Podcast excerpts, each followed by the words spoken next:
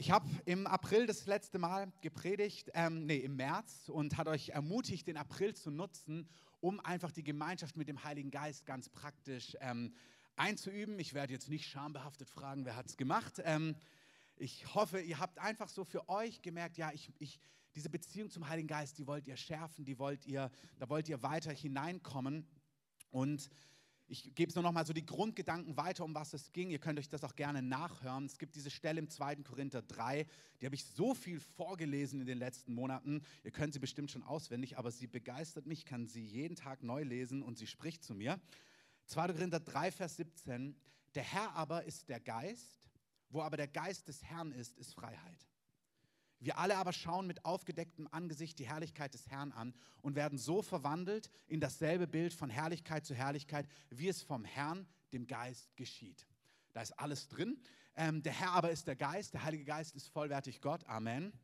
Und wo der Geist des Herrn ist, wo der Heilige Geist ist, wo er gegenwärtig ist, da ist Freiheit. Man kann das aber auch übersetzen, wo der Geist Herr ist. Also wo der Heilige Geist Chef sein darf, wo er die Dinge auf seine Art und Weise tun darf, da geschieht Freiheit. Und ich möchte euch danken für die letzten Wochen und Monate, auch letzte Woche. Ich liebe es, wenn der Heilige Geist anfängt, sich zu bewegen. Amen. Mag das noch irgendjemand? Ähm, ihr wisst ja, ja, der Herr fotografiert sowas immer. Ähm, ich liebe es, wenn da die Leute weinen, da Leute ganz still empfangen, da Leute schreien und einfach man merkt, ja, der Herr handelt. Gott hat ein Mandat. Er liebt es, Menschen frei zu machen. Amen. Und wir brauchen das unbedingt, dass Gott in einem Augenblick Menschenleben verändert. Ich hatte diese Woche ein Gespräch mit einem jungen Mann, der über Jahre gebunden war und dann zu Gott geschrien hat, gesagt, Jesus, du musst mich befreien. Das ist jetzt schon eine ganze Weile her. Also schon ein paar Jahre vergangen, war jetzt nicht letztens, aber es war sein Zeugnis nochmal. Und er hat gesagt, Gott, du musst mir begegnen, du musst mich befreien. Und er war in einem Gottesdienst und dann kam die Kraft Gottes auf ihn, die Heiligkeit Gottes. Und er kniete und nachdem dieser Gottesdienst vorbei war, war er einfach frei von einer jahrelangen Sucht und Abhängigkeit. Preis dem Herrn. Wir brauchen so etwas. Gott liebt es, solche Dinge zu tun. Amen. Auch heute im Anschluss vom Gottesdienst, wir werden wieder anbeten und Raum geben. Der Herr liebt es zu berühren. Das Evangelium ist einfach, macht es nicht kompliziert. Wir haben gerade gehört, eine Person, die merkt, dass sie Alkohol zum Trost genutzt hat. Hey, äh, es gibt Gnaden, wo Gott einfach das Joch zerbricht und sagt, hey, ich nehme was weg von dir. Und wenn du, auf was der Heilige Geist reagiert, ist Zerbrochenheit und Bedürftigkeit. Gleichzeitig, wenn der Heilige Geist nicht in einem Augenblick Dinge weggetan hat, das ist auch die Realität. Manche Dinge im Leben von manchen Personen verschwindet es nicht in einem Augenblick. Dann bitte verdamm dich nicht, dann bitte ring nicht damit, ja, was ist mit mir los? Wieso berührt Gott mich nicht? Wieso passiert bei mir, bei mir nichts? Sondern wir haben auch hier einen Weg, einen Lebensstil, und so hieß die letzte Predigt nicht einmalig, sondern ein Lebensstil. Wir sind gerufen, dem Herrn regelmäßig in unserem Alltag zu begegnen. Amen. Und wenn wir ihm begegnen, wenn wir seine Herrlichkeit sehen, wenn wir sein Angesicht anschauen, dann werden wir durch den Heiligen Geist in das Abbild von Jesus verändert. Und auch hier nochmal, werden wie Jesus bedeutet nicht nur so heilig sein, so rein sein wie er, so voller Barmherzigkeit und voller Güte. Werden wie Jesus bedeutet auch, du bist so frei wie er, du bist so fröhlich wie er, du hast so viel Frieden wie er. Amen. Das heißt, jeder will werden wie Jesus. Amen. Und wenn nicht, dann soll dich der Heilige Geist heute überzeugen. Das heißt, wir haben darüber gesprochen in der letzten Predigt, wie wir eben so mit dem Heiligen Geist diese Gemeinschaft haben können. Also wie sieht es praktisch aus? Ja, wenn wir sein Angesicht sehen, dann werden wir verwandelt. Wir haben darüber gesprochen, kannst du gern nachhören, wenn du es dir nicht angehört hast, wie wir ihn wahrnehmen, wie wir mit ihm kommunizieren, wie wir innehalten, wie wir ihm einfach Raum geben, auch durch Dankbarkeit, durch einen Lebensstil von Zerbrochenheit und von Demut. Du musst nicht dein Leben erst gegen die Wand fahren, um zerbrochen zu sein vor dem Herrn. Zerbrochen sein, bedürftig sein, ähm, arm im Geist zu sein, nennt es Jesus. Ähm, einfach zu wissen, alles Entscheidende kommt von Gott. Amen. Diesen Lebensstil zu praktizieren, im eigenen Leben, in der Familie, im Umfeld und einfach zu wissen, hey, das Entscheidende, was es braucht. Vielleicht brauchst du kleine Durchbrüche, vielleicht brauchst du massive Durchbrüche. Wir sind alle im gleichen Boot. In verschiedenen Lebensphasen sind es manchmal Kleinigkeiten und manchmal hast du Bollwerk noch begegnen. Das Thema brennt in meinem Herzen. Deswegen bitte ich dich, Heiliger Geist, dass du wirklich etwas in uns entfachst und lebendig machst, dass wir weitere Arten und Weisen kennenlernen, wie wir dir im Alltag begegnen können, weil das macht den ganzen Unterschied. Und Herr, ich lade dich ein, dass du dein Wort lebendig machst und alles, was das so abhalten will, was das sabotieren will oder was das irgendwie stehlen möchte, dem geben wir hier keinen Raum in deinem Namen. Amen. Jesus sagt von sich selber, ähm, dass er das lebendige Wort ist. Und in Johannes 1, 1 bis 5 lesen wir folgendes. Im Anfang war das Wort und das Wort war bei Gott und das Wort war Gott. Dieses war im Anfang bei Gott. Alles wurde durch dasselbe und ohne dasselbe wurde auch nichts, das geworden ist. In ihm, also dem Wort, und es ist Jesus, war das Leben und das Leben war das Licht der Menschen. Und das Licht scheint in der Finsternis und die Finsternis hat es nicht erfasst. Johannes schreibt dann weiter in Vers 14, und das Wort, also das Wort, was am Anfang bei Gott war, und Gott selber war das Wort, das ist so, wenn man das noch nie gehört hat, sag mal, was soll das jetzt heißen? Also das Wort war bei Gott, das Wort war Gott, und jetzt Vers 14, und das Wort wurde Fleisch und wohnte unter uns, und wir haben eine, seine Herrlichkeit angeschaut, eine Herrlichkeit als eines Eingeborenen vom Vater voller Gnade und Wahrheit. Okay, also, für diejenigen, die das noch nie gelesen haben, noch nie gehört haben oder sich noch nie Gedanken darüber gemacht haben, mal ein bisschen praktisch runtergebrochen. Hier ist von Jesus die Rede und Jesus wird beschrieben als das Wort Gottes, was bei Gott war, aber was auch selber Gott ist. Das stimmt. Jesus ist Gott. Amen. Und dieses Wort, also das Wort Gottes, was wir in gewisser Form auch hier haben, das ganze Buch hier spricht von ihm. Jesus sagt an einer Stelle, Johannes 5, Vers 39, die Schriften zeugen von mir. Er sagt, ihr erforscht die Schriften, sagt er damals zu den Schriftgelehrten. Er sagt, ihr lest dieses Buch und meint, dass es das Buch euch ewiges Leben gibt oder damals die Schriftrollen. Er sagt, ihr erforscht die Schriften, denn ihr meint, in ihnen ewiges Leben zu haben, aber die Schriften zeugen von mir.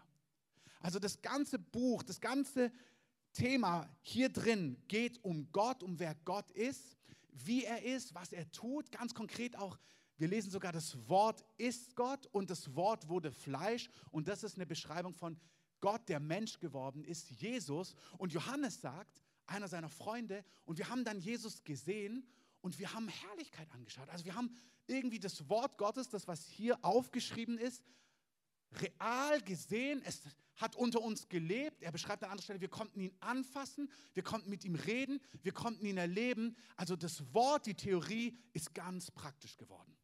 Das ist eigentlich, was hier steht.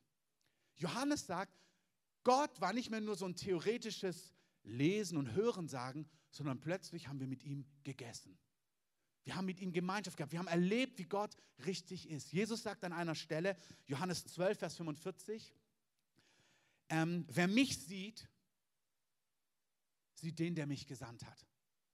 Also im Kolosserbrief lesen wir, wer Jesus anschaut, sieht den unsichtbaren Gott. Wer Jesus studiert, sieht, wie Gott ist. Gott ist das Wort und das Wort war bei Gott und das Wort wurde Fleisch. Okay? Das klingt wie so Paulus-Sätze. Ähm, wir lesen in den Schriften über Gott. Wir lesen in der Schrift über Jesus. Wenn wir uns das Leben von Jesus anschauen, wir sind ja leider nicht vor 2000 Jahren geboren und haben ihn erlebt und er ist in unserer Mitte und war drei Jahre leibhaftig unter uns. Wenn wir über Jesus und sein Leben, sein Wesen lesen, dann sehen wir, wie Gott ist.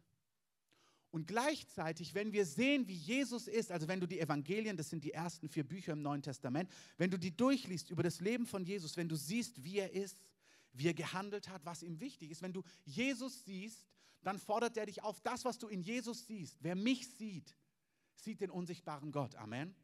Das heißt, das, was wir in Jesus sehen, sollen wir jetzt wiederum in der ganzen Schrift erkennen. Ich sage es nochmal anders.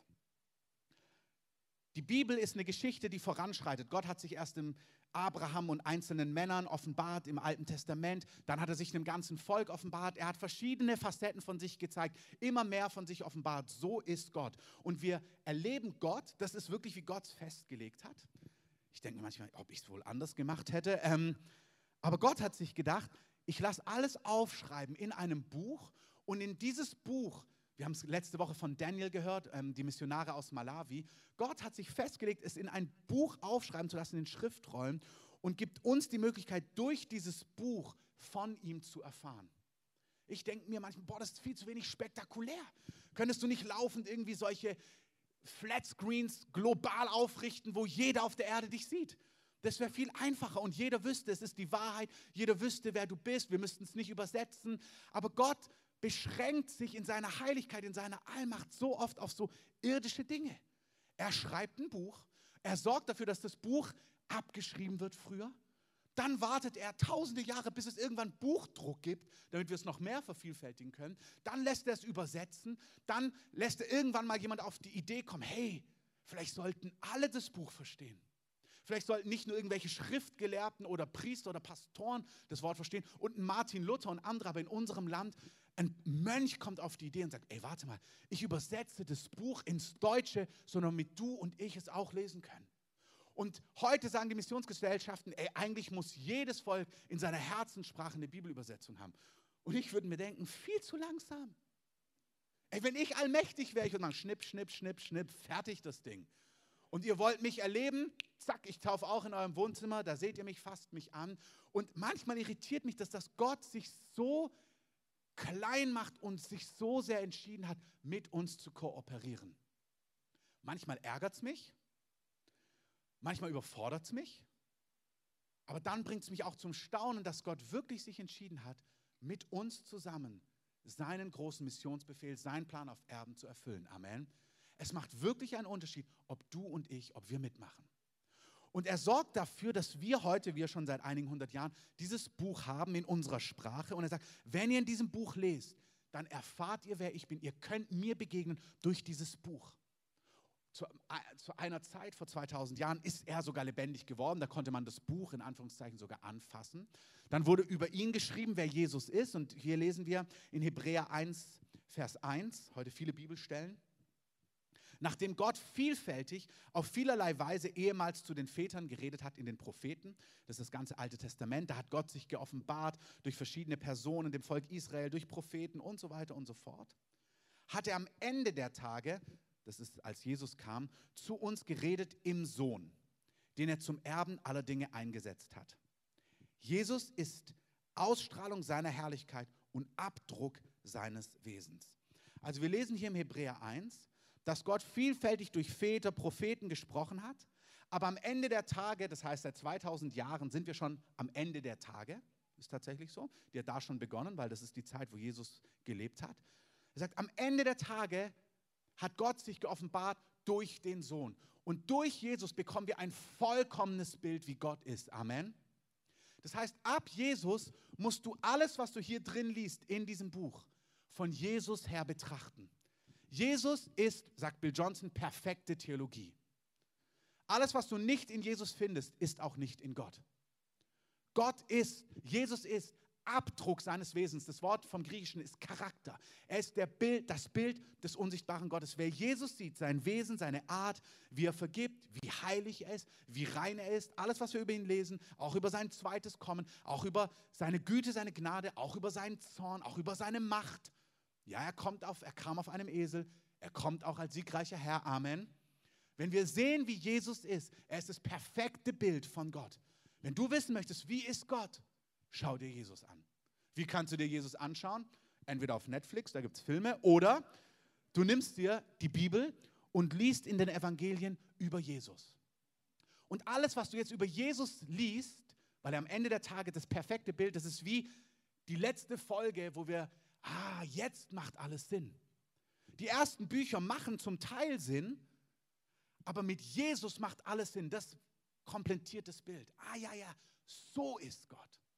Und seit Jesus müssen wir, alles, was wir von Jesus sehen, jetzt lesen wir die Bibel wieder zurück, die Psalmen, alles weiter und sagen, ah ja, so ist also Gott. Wir erkennen in Jesus, wie Gott eigentlich ist. Ich möchte euch ermutigen, wenn du jemand sein möchtest, der Gott regelmäßig begegnet, musst du, darfst du, solltest du unbedingt, nein, eigentlich musst du, eine Person sein, die das Wort Gottes kennt und die das Wort Gottes liebt. Man hat ganz oft so diese Frage, ja, wir haben ja gelesen, 2. Korinther 3, wir werden verwandelt, indem wir sein Angesicht anschauen durch den Heiligen Geist. Also da ist Freiheit, da ist Heiligung, da kommt das Brennen, was Jesus hatte. Und sagen Leute, ja, ich will auch sein wie Jesus. Und dann sagen wir immer, ja, es ist, er hat das Werk begonnen er wird es auch vollenden. Amen. Im Hebräerbrief heißt es, er wird in uns vollbringen, was vor ihm wohlgefällig ist. Immer die Betonung, der Herr, der Heilige Geist, er macht es. Und dann ist manchmal die Frage, ja, aber was ist mein Anteil? Du hast einen Anteil. Dein Anteil ist, seine Herrlichkeit anzuschauen. Ja, wie macht man das? Ja, unter anderem, indem du das Buch nimmst und über ihn liest und über ihn meditierst und herausfindest, so ist er. Das ist ihm wichtig. Das ist etwas, das ist unser Anteil. Es ist wie eine Blume, die du pflanzt. Du kannst die Blume nicht zum Wachsen bringen. Du kannst auch nicht dafür sorgen, dass sie Frucht bringt. Was dein Job ist, ist gießen und sie genügend Sonnenlicht oder nicht zu viel Sonnenlicht auszusetzen, je nach Pflanze. Ich habe euch erzählt vor einigen Wochen, ich habe Rasen gepflanzt. Ich gucke ihn gerade jeden Tag an, weil er sprost und es klappt. Und ich merke, fantastisch. Und dann bin ich richtig besorgt, dass ich wieder den Sprenkler anmache, weil es ist ja echt trocken, dass er schön feucht ist. Das ist unser Fußballrasen. Ich weiß schon, im Herbst wird er wieder kaputt sein, weil meine Söhne regelmäßig grätschen und alles. Aber jetzt wächst er. In ein paar Wochen dürfen sie spielen und dann nächsten Frühjahr machen wir eben neuen Rasen. Ähm, so ist es.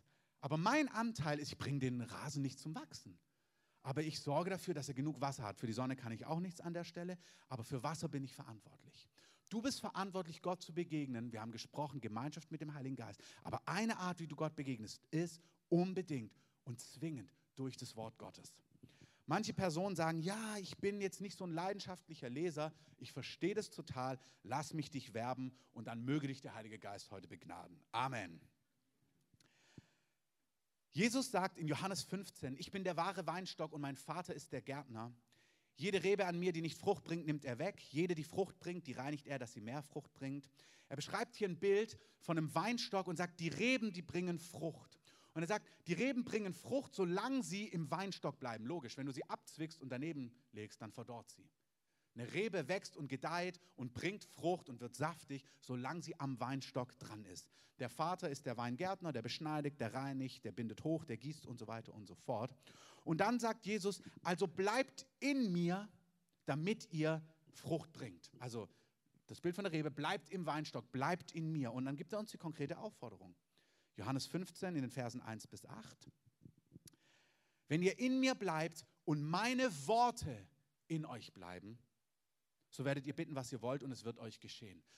Fantastische Verheißung. Wer will bitten, was er möchte und es soll ihm geschehen? Ihr wisst, der Himmel fotografiert, ich würde meine Hand heben. Ähm, Jesus sagt hier, wenn ihr in mir bleibt und meine Worte in euch bleiben. Kennst du das Wort Gottes? Weißt du Bescheid, was Jesus gesagt hat, was ihm wichtig ist? Kennst du die Geschichten? Ist das Wort Gottes eine lebendige Realität, die dich begeistert? Einer meiner Lieblingsverse, auch mein Taufvers, ist Johannes 14, 26. Der Beistand aber, der Heilige Geist, den der Vater senden wird in meinem Namen, der wird euch alles lehren und euch an alles erinnern, was ich euch gesagt habe. Ja, damit der Heilige Geist dich erinnern kann, was Jesus gesagt hat, musst du wissen, was Jesus gesagt hat. Amen. Du darfst dir auch gerne Audiobibeln anhören auf der Autofahrt, gar kein Problem. Aber finde einen Weg, dass das Wort Gottes in deinem Leben eine Priorität hat.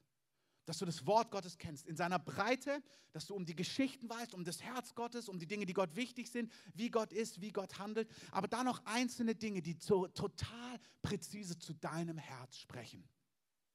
Wir lesen in Johannes 8, Vers 31, wenn ihr in meinem Wort bleibt, so seid ihr wahrhaft meine Jünger. Das ist interessant. Wir, ich will wahrhaft sein Jünger sein. Amen. Ich will, dass meine Gebete erhört werden. Amen. Ich will, dass mein Leben Frucht bringt. Jesus sagt, bleib in meinem Wort. Ja, ist nicht ganz eindeutig, was er damit meint. Ähm, muss erstmal auf der Bibelschule studieren, was er damit meint. Er meint, ich habe einen Freund, der hat mal gepredigt über die Stelle, ähm, er hat lange gegrübelt, ein jahrelanges Bibelstudium gemacht über die Stelle, sorget euch nicht, um herauszufinden, was das bedeutet. Und dann hat er eine Predigt darüber gehalten. Er sagt, was Jesus uns damit sagen will, ist, sorget euch nicht. Ähm, und Jesus meint, bleib in meinem Wort. Nimm das Buch, hörst dir an, lies es, hab Verse, die dein Leben bestimmen, die zu deinem Herzen sprechen. Sing sie, tanz sie, was auch immer, aber kenn sie. Du kannst sie auch malen, was auch immer, aber kenn sie. Kenn die Worte von Jesu. Weiß, was, Du sollst wissen, was ihm wichtig ist, wer er ist, wie er ist, damit er dich erinnern kann. Ich liebe es, wenn ich im Alltag bin, mit einer Person rede und während ich rede, kommt mir plötzlich ein Bibelvers. Und ich weiß, das ist jetzt der Heilige Geist, der mich erinnert. So hat es begonnen, dass ich prophetisch Gott gehört habe, indem mir Bibelverse wenn ich für Leute gebetet habe, plötzlich habe ich an einen Bibelvers gedacht. Plötzlich kam ein Bibelvers, dann dachte ich oft, ich denke da dran. Und irgendwann ist mir klar geworden, nee, ich denke gerade gar nicht dran. Das ist der Heilige Geist, der mich an etwas erinnert, was Jesus gesagt hat. Und wie gesagt, nicht nur Jesus zu seinen Lebzeiten, sondern Jesus ist ja Gott. Also Dinge, die Gott durch die Propheten im Alten Testament gesagt hat, das sind auch die Dinge, an die uns der Heilige Geist erinnert. Amen. Er erinnert dich nicht, er erinnert dich nicht nur an die Reden Jesu. Und beim Alten Testament sagt er, sorry, das äh, habe ich mir nicht gemerkt, sondern die ganze Schrift ist Gott gehaucht und erinnert uns an all die Worte, die Gedanken und die Schwerpunkte, die Gott auf dem Herzen liegen. Amen. Das ist Reden von Jesus aus Johannes. Das ganze Alte Testament sagt uns das Gleiche. Einer meiner, also ich sage immer, eine meiner Lieblingsbibelstellen, weil ich ungefähr 3427 habe, ähm, ist auch eine meiner Lieblingsstellen, Psalm 1. Glücklich der Mann, okay, und glücklich die Frau. Wir machen noch ein letztes Foto. Wer möchte glücklich sein? Wunderbar. Glücklich der Mann, glücklich die Frau, die nicht folgt dem Rat der Gottlosen, die den Weg der Sünder nicht betritt und nicht im Kreis der Spötter sitzt, sondern die Person, die Lust hat am Gesetz, aber hier, das ist im Alten Testament oft ein, ein, Wort, was verwendet wird, ist nicht nur das Gesetz, es sind die Worte Gottes. Damals war das Gesetz und die ganzen Schriften war viel was das jüdische Volk hatte, war das Gesetz, aber da waren auch die Geschichten vom, von Gott mit seinem Volk. Also wir können das übertragen. Glücklich, wer seine Lust hat an den Worten und Weisungen des Herrn.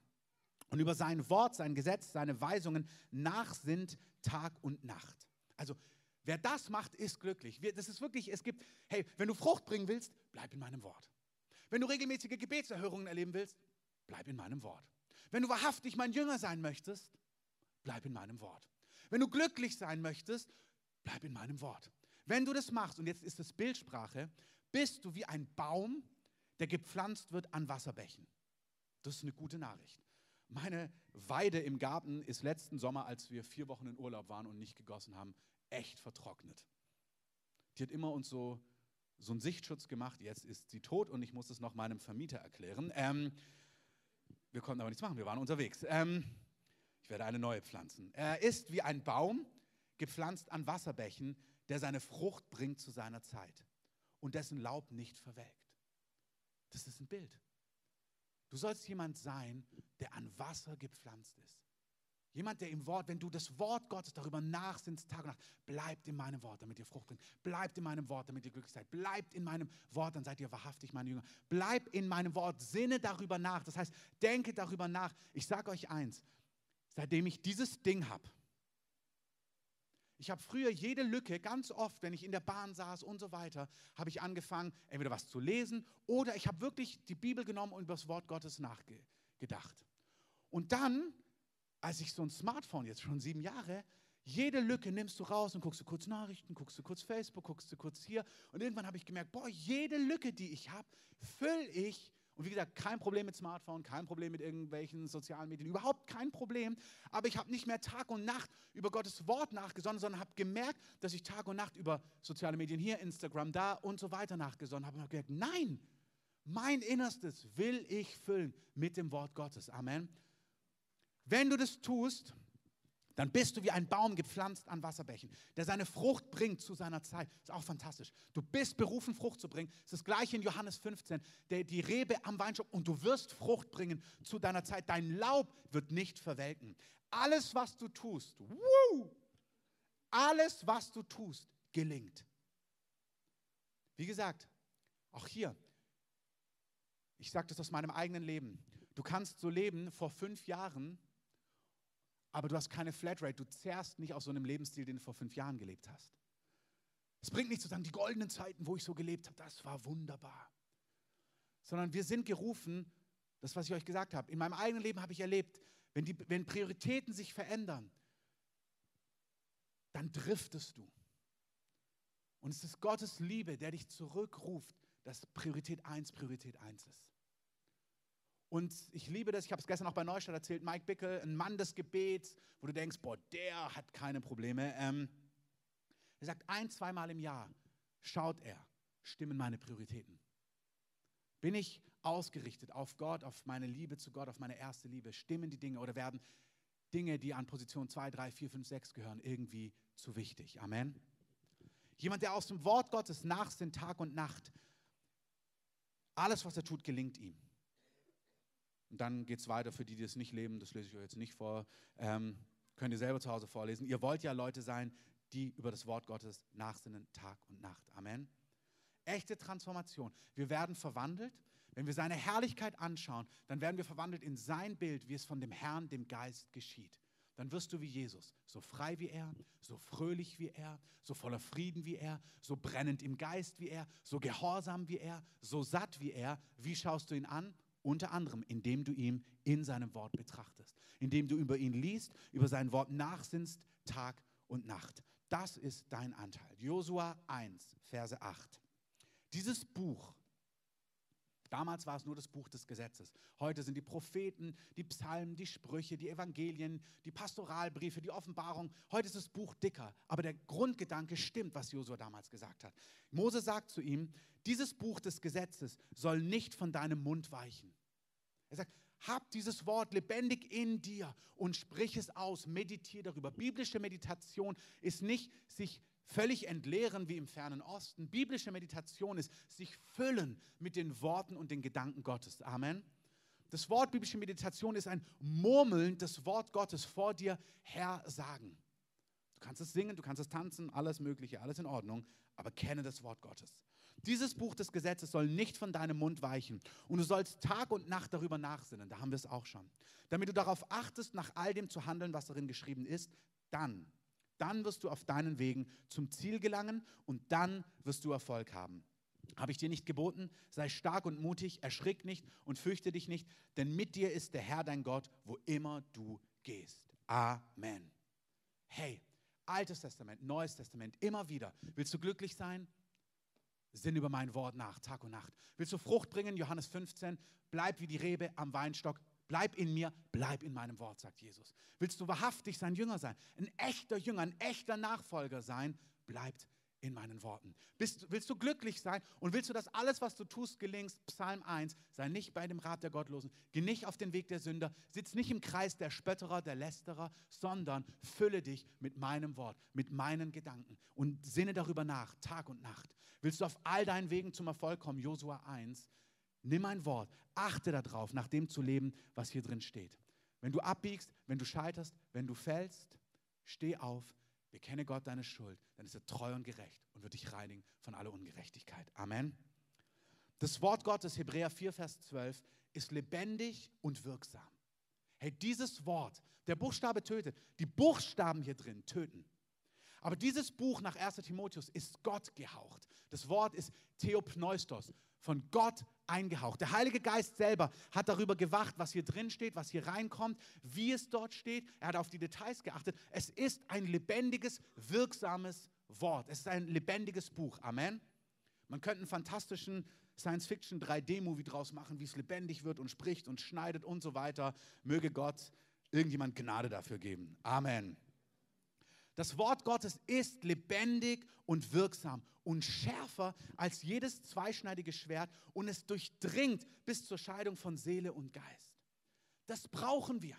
Wir brauchen es für unser eigenes Leben, dass wir, wir sagen es immer wieder, das Wort Gottes, der Geist Gottes und Menschen, die uns Dinge spiegeln dürfen, die zu uns sprechen dürfen. Aber ein Aspekt, wie Gott zu dir sprechen möchte, wie er Dinge unterscheiden möchte, aufzeigen möchte, ist durch sein Wort. Dieses Wort ist lebendig. Es ist schärfer als ein zweischneidiges Schwert. Und es möchte Dinge zeigen. Das ist Seele, das bist du, das ist Geist. Er möchte dir Klarheit geben. Er möchte dir Unterscheidung geben. Es heißt hier, das Wort Gottes ähm, trennt, er nimmt das Bild wie Gelenke und Mark und er ist ein Richter, der Herr, aber auch das Wort ist ein Richter der Gedanken und Gesinnungen des Herzens. Wow, wir brauchen das. Wir brauchen das, dass wir im Wort Gottes sind. Man könnte so viel über das Wort Gottes sagen. Wir haben Serien auch auf unserer Homepage über das Wort Gottes aus vergangenen Jahren, wenn ihr da mehr zu hören wollt. Mein Hauptaspekt ist, wenn du verwandelt werden möchtest, weil du ihn anschaust, ist eine Art, wie du ihn anschaust durch sein Wort. Aber wenn du ihn anschaust durch sein Wort und siehst, wie er ist, dann geschieht es auch, dass das Wort Gottes schneiden kann, zu dir sprechen kann. Herr, und ich bete, dass du jemand bist, den das Wort Gottes treffen kann. Amen. In meinem Eigenleben, ich möchte jemand sein, den das Wort Gottes treffen kann. Immer und immer wieder. Der Hebräerbrief sagt heute, wenn ihr seine Stimme hört, verhärtet euer Herz nicht. Wisst ihr, was das Wort verhärten bedeutet? Das Wort verhärten bedeutet im Kern, dass Gott dir erlaubt, deinen Weg zu haben. Das heißt, du willst, ich will, ich will, ich will, ich will. Gott spricht und spricht und spricht und spricht. Du sagst, ist mir egal, ist mir egal, ist mir egal, ist mir egal. Und verhärten bedeutet, dass Gott sagt, okay, dann hab deinen Weg. Das ist schrecklich. Ich möchte niemals, dass Gott sagt, na dann mach halt. Das ist, was er bei Judas sagt. Nimm, zieh durch, was du dir vorgenommen hast in deinem Herzen. Ich bete, dass wir Personen sind, dass ich jemand bin, dass du jemand bist, nicht heute, sondern alle Tage unseres Lebens, wo das Wort Gottes treffen kann, sprechen kann und schneiden kann. Das Wort Richter ist wörtlich übersetzt ein urteilsfähiger. Das heißt, das Wort Gottes, der Herr, das Wort ist, der Herr ist das Wort, es war am Anfang bei Gott, das Wort ist Gott, das Wort wurde sogar Fleisch. Da sehen wir, das ist wie die Dreieinigkeit. Man kann es irgendwie versuchen zu beschreiben und doch bleibt es ein Geheimnis. Er sagt, der Herr ist ein Richter, aber er sagt, das Wort ist ein Richter, urteilsfähig, die Gedanken und Gesinnungen des Herzens zu unterscheiden. Dir richtig zu zeigen, was wirklich in deinem Herzen drin ist. Wir brauchen das. Weil wenn wir sehen, was in uns drin ist, wenn wir wissen, was Gott zu sagen hat, wenn wir Wahrheit erkennen, ihr werdet die Wahrheit erkennen und dann werdet ihr frei sein. Und wer Freiheit will, muss Wahrheit erkennen. Und wer Wahrheit erkennen will, muss erlauben, dass das Wort Gottes zu dir spricht und dich schneidet. Kein Geschöpf ist vor ihm unsichtbar, sondern alles ist bloß und aufgedeckt vor den Augen dessen, mit dem wir es zu tun haben. Amen. Hey, das ist keine Drohung. Ich habe früher mich versteckt, ähm, habe heimlich Schokolade gegessen, ähm, bin dann zu meiner Mama zurückgegangen und habe sie angelächelt und dann hat sie gesagt, du hast Schokolade gegessen ähm, und ich war überall verschmiert ähm, und habe gesagt, nein. Und dann hat sie gesagt, doch. Und dann, dann hat sie gesagt, Mama weiß alles. Ähm, und ich war tief beeindruckt. Ähm, und dann hat sie zu mir gesagt, und Gott sieht auch alles. Und das hat mich dann noch mehr beeindruckt. Und dann weiß ich noch, wie ich durch die Wohnung gegangen bin, hinter die Tür. Und immer sieht er mich hier auch. Und irgendwie ich, wollte ich rausfinden, sieht er wirklich alles? Also jetzt gar nicht mit so einer bösen Absicht, aber ich wollte wissen, sieht Gott wirklich alles? Hey, Gott sieht alles, aber das soll keine Drohung sein. Gott sieht alles. Gott weiß alles, wie wir es auch heute gehört haben. Hey, da gibt es Dinge, aber Gott kennt deine ganze Geschichte. Gott weiß um alles, auch um alle Abgründe. Aber er ist groß an Gnade und langsam zum Zorn. Amen. Er weiß um alle Abgründe, er weiß um alles, aber er ist alles offen und wir können zu ihm hinrennen, wir dürfen uns von ihm verstanden wissen, getröstet wissen. Gott weiß alles, er sieht alles und er möchte zu dir sprechen und dir begegnen, dir Dinge sagen, unter anderem durch sein Wort. Ich fasse es zusammen und komme zu meinem letzten Punkt. Willst du glücklich sein? Bleib in meinem Wort. Willst du Frucht bringen?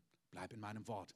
Willst du in sein Abbild verwandelt werden und ihn sehen nach 2. Korinther 3? Schau ihn an durch sein Wort, weil das Wort wurde Fleisch.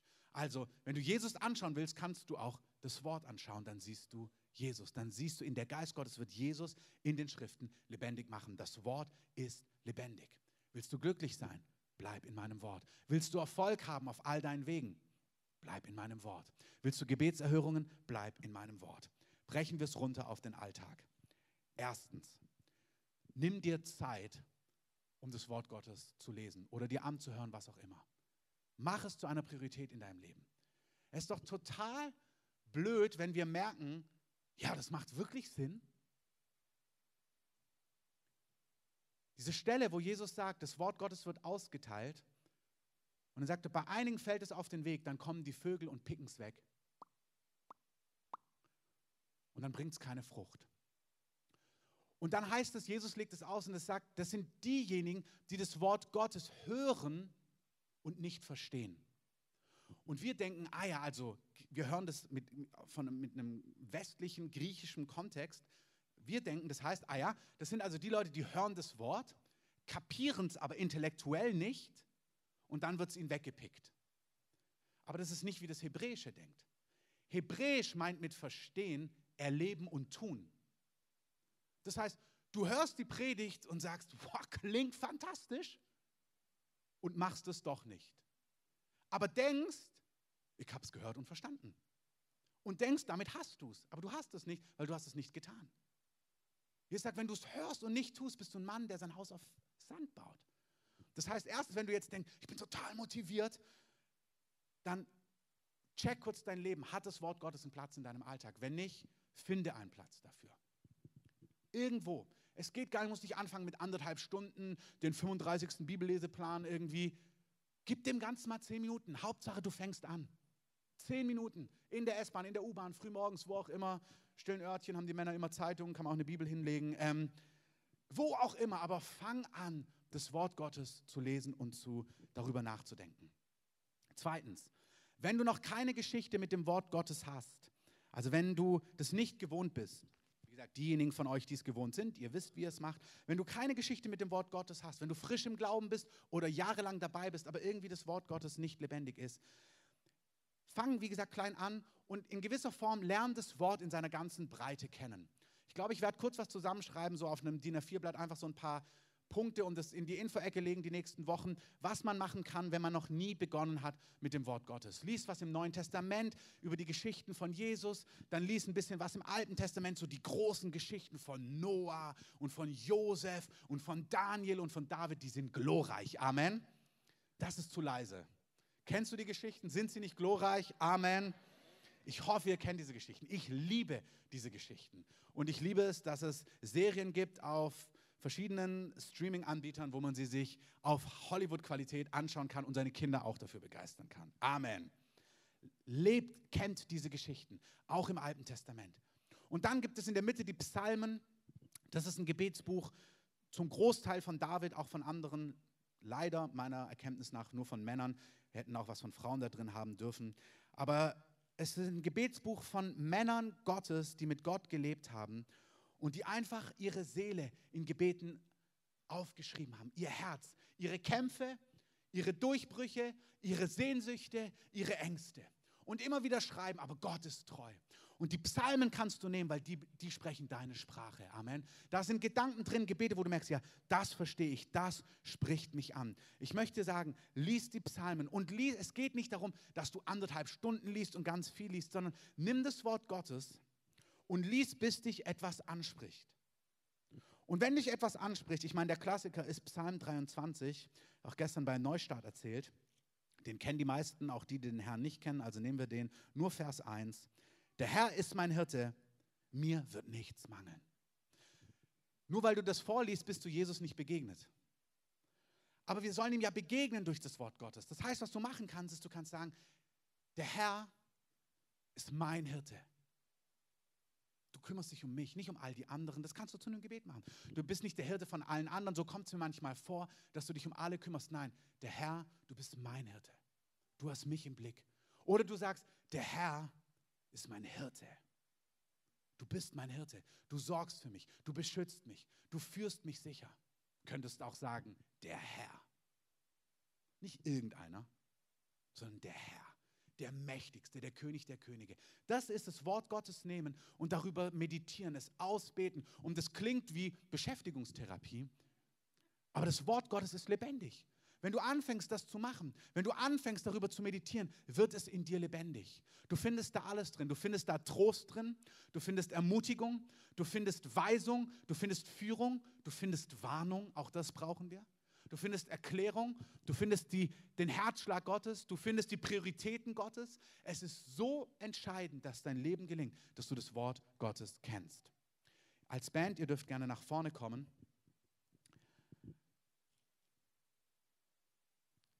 Ich möchte euch ermutigen, dass ihr das Wort Gottes in der Breite kennenlernt. Schafft dafür Zeit, fangt an mit zehn Minuten, Viertelstunde, wie auch immer.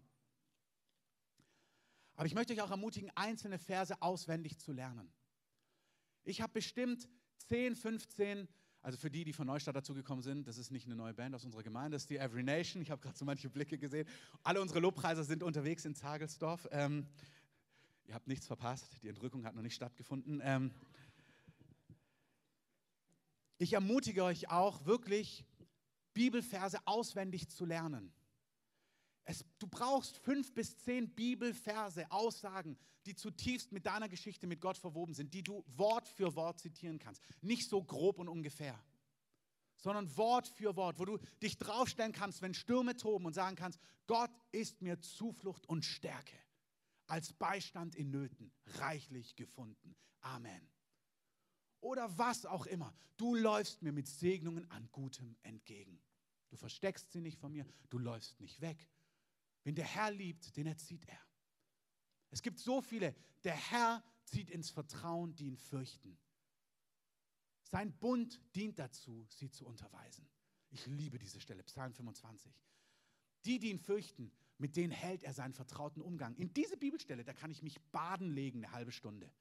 So fühlt sich das für mich an, wie so ein Pool mit einem Softdrink irgendwie hier oder einem Cocktail auch, okay. Ähm, so fühlt sich das an. Der Herr hält seinen vertrauten Umgang mit denen, die ihn fürchten. Da ist so viel Liebe drin. Da ist so viel drin, was mich begeistert.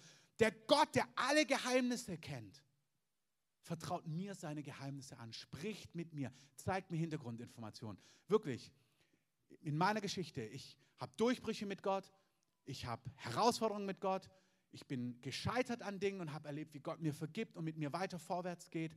Ich weiß, Gott ist mein Freund und Gott spricht zu mir. Und ich weiß, dass ich erlebe, wie Gott mir Dinge zeigt. In seinem Wort, in Träumen, wie er mir Dinge zeigt, auch in Phasen wie in dem letzten halben Jahr, wo ich plötzlich im Traum Hintergründe sehe, wo ich plötzlich merke, okay, das macht Sinn. Wo ich merke, Gott, du bist ein treuer Gott.